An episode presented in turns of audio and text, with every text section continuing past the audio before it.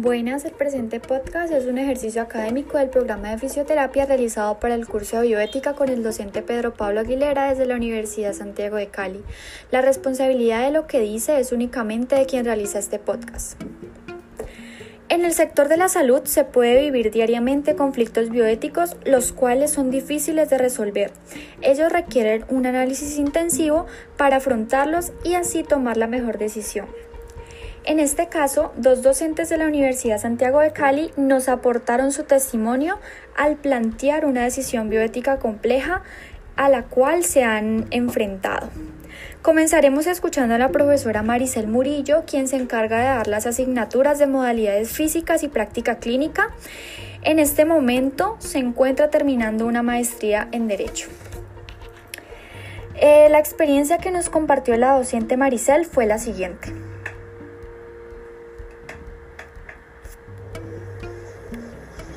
Bueno, yo recuerdo un paciente que la la situación no fue tan compleja porque al final yo terminé convenciéndolo de que era necesario que se quitara la ropa y simplemente era la camisa y la camiseta, eh, un señor que era embarcado eh, y entonces mm, yo él solamente tenía una afectación en el hombro y yo quería eh, revisarle todo el complejo pues articular, cintura escapular y el Señor me dijo, yo no me voy a quitar la camisa. ¿Por qué?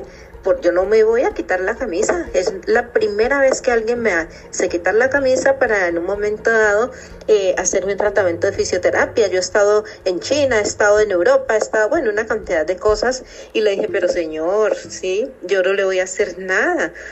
La verdad, simplemente quiero palparle, mirar y todo para ver cómo está. A lo último, pues lo convencí eh, pues él tal vez se sintió pues muy vulnerado, no sé por qué, eh, pero pues tenía, tendría sus razones. Entonces, en ese caso, pues el derecho fundamental que, contempla el artículo 15 de la Constitución Política Colombiana fue el que en ese momentico se consideró pues eh, para él, ¿sí? Como eh, vulnerado su derecho. Pero entonces allí no, no fue para más. La verdad, el señor al final accedió. Posteriormente se le hizo la evaluación. A los días siguientes estuvo muy amable porque el tratamiento le sirvió que había, ya llevaba como un año y medio con esa afectación y que la verdad me felicitaba y, y se fue contento. Además, según la fisioterapeuta Maricel Murillo, en este caso se pusieron en juego dos principios y fueron. Bueno, en cuanto a los principios afectados, digámoslo así, fue el principio de la beneficencia y de la autonomía. Beneficencia en el sentido de que se le explicó que la verdad se requería una valoración visual, palpación y etcétera para orientar el tratamiento y que esto le iba a beneficiar pero que él era autónomo en cuanto a tomar sus decisiones. Eh, a lo último, pues sí, aceptó como les dije anteriormente y se pudo realizar completamente la valoración y posterior y posteriormente pues el tratamiento que requería.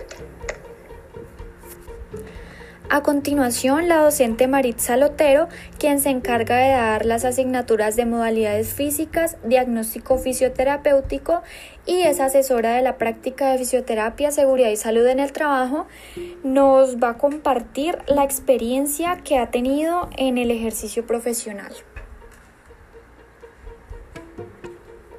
El caso que recuerdo, eh, mi práctica clínica fue eh, en una ocasión que un paciente llegó, un adulto joven con un problema respiratorio, el cual eh, traía un diagnóstico de neumonía, pero al llenar la historia clínica, los datos, él refiere que es VIH positivo. Se observaba muy preocupado, muy tenso, incómodo, inseguro, como que no quería realizar la, la terapia y yo entendí que él estaba muy temeroso de, que, de manejar su información. Entonces le expliqué que la información de su historia clínica no se iba a divulgar. Él tenía el derecho a su intimidad, entonces se le iba a respetar que en ningún caso yo iba a divulgar la información. Inmediatamente él cambió su semblante, se vio más tranquilo y participó de todas las terapias sin ninguna dificultad, se le vio diferente. Según la docente, en esta situación se puso en juego lo siguiente. En este caso estuvo en juego el derecho fundamental a la intimidad que se establece según el artículo 15 de la Constitución Política Nacional. Entonces, ese fue como la situación. Para finalizar, ambas docentes afirmaron que la bioética es importante en nuestra profesión y lo dijeron con las siguientes palabras.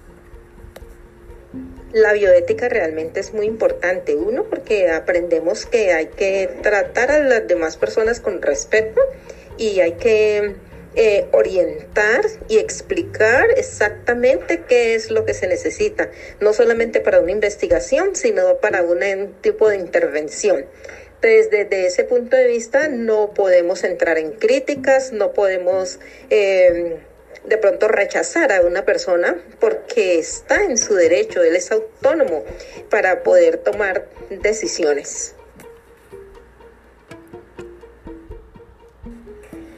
Se puede concluir que la bioética es de gran utilidad para los profesionales e incluso los futuros profesionales de la salud, debido a que con ayuda de ella se puede, se puede brindar una mejor atención, se aprende cómo tratar al paciente en situaciones complejas, cómo afrontar la situación y cómo dar una solución a la misma.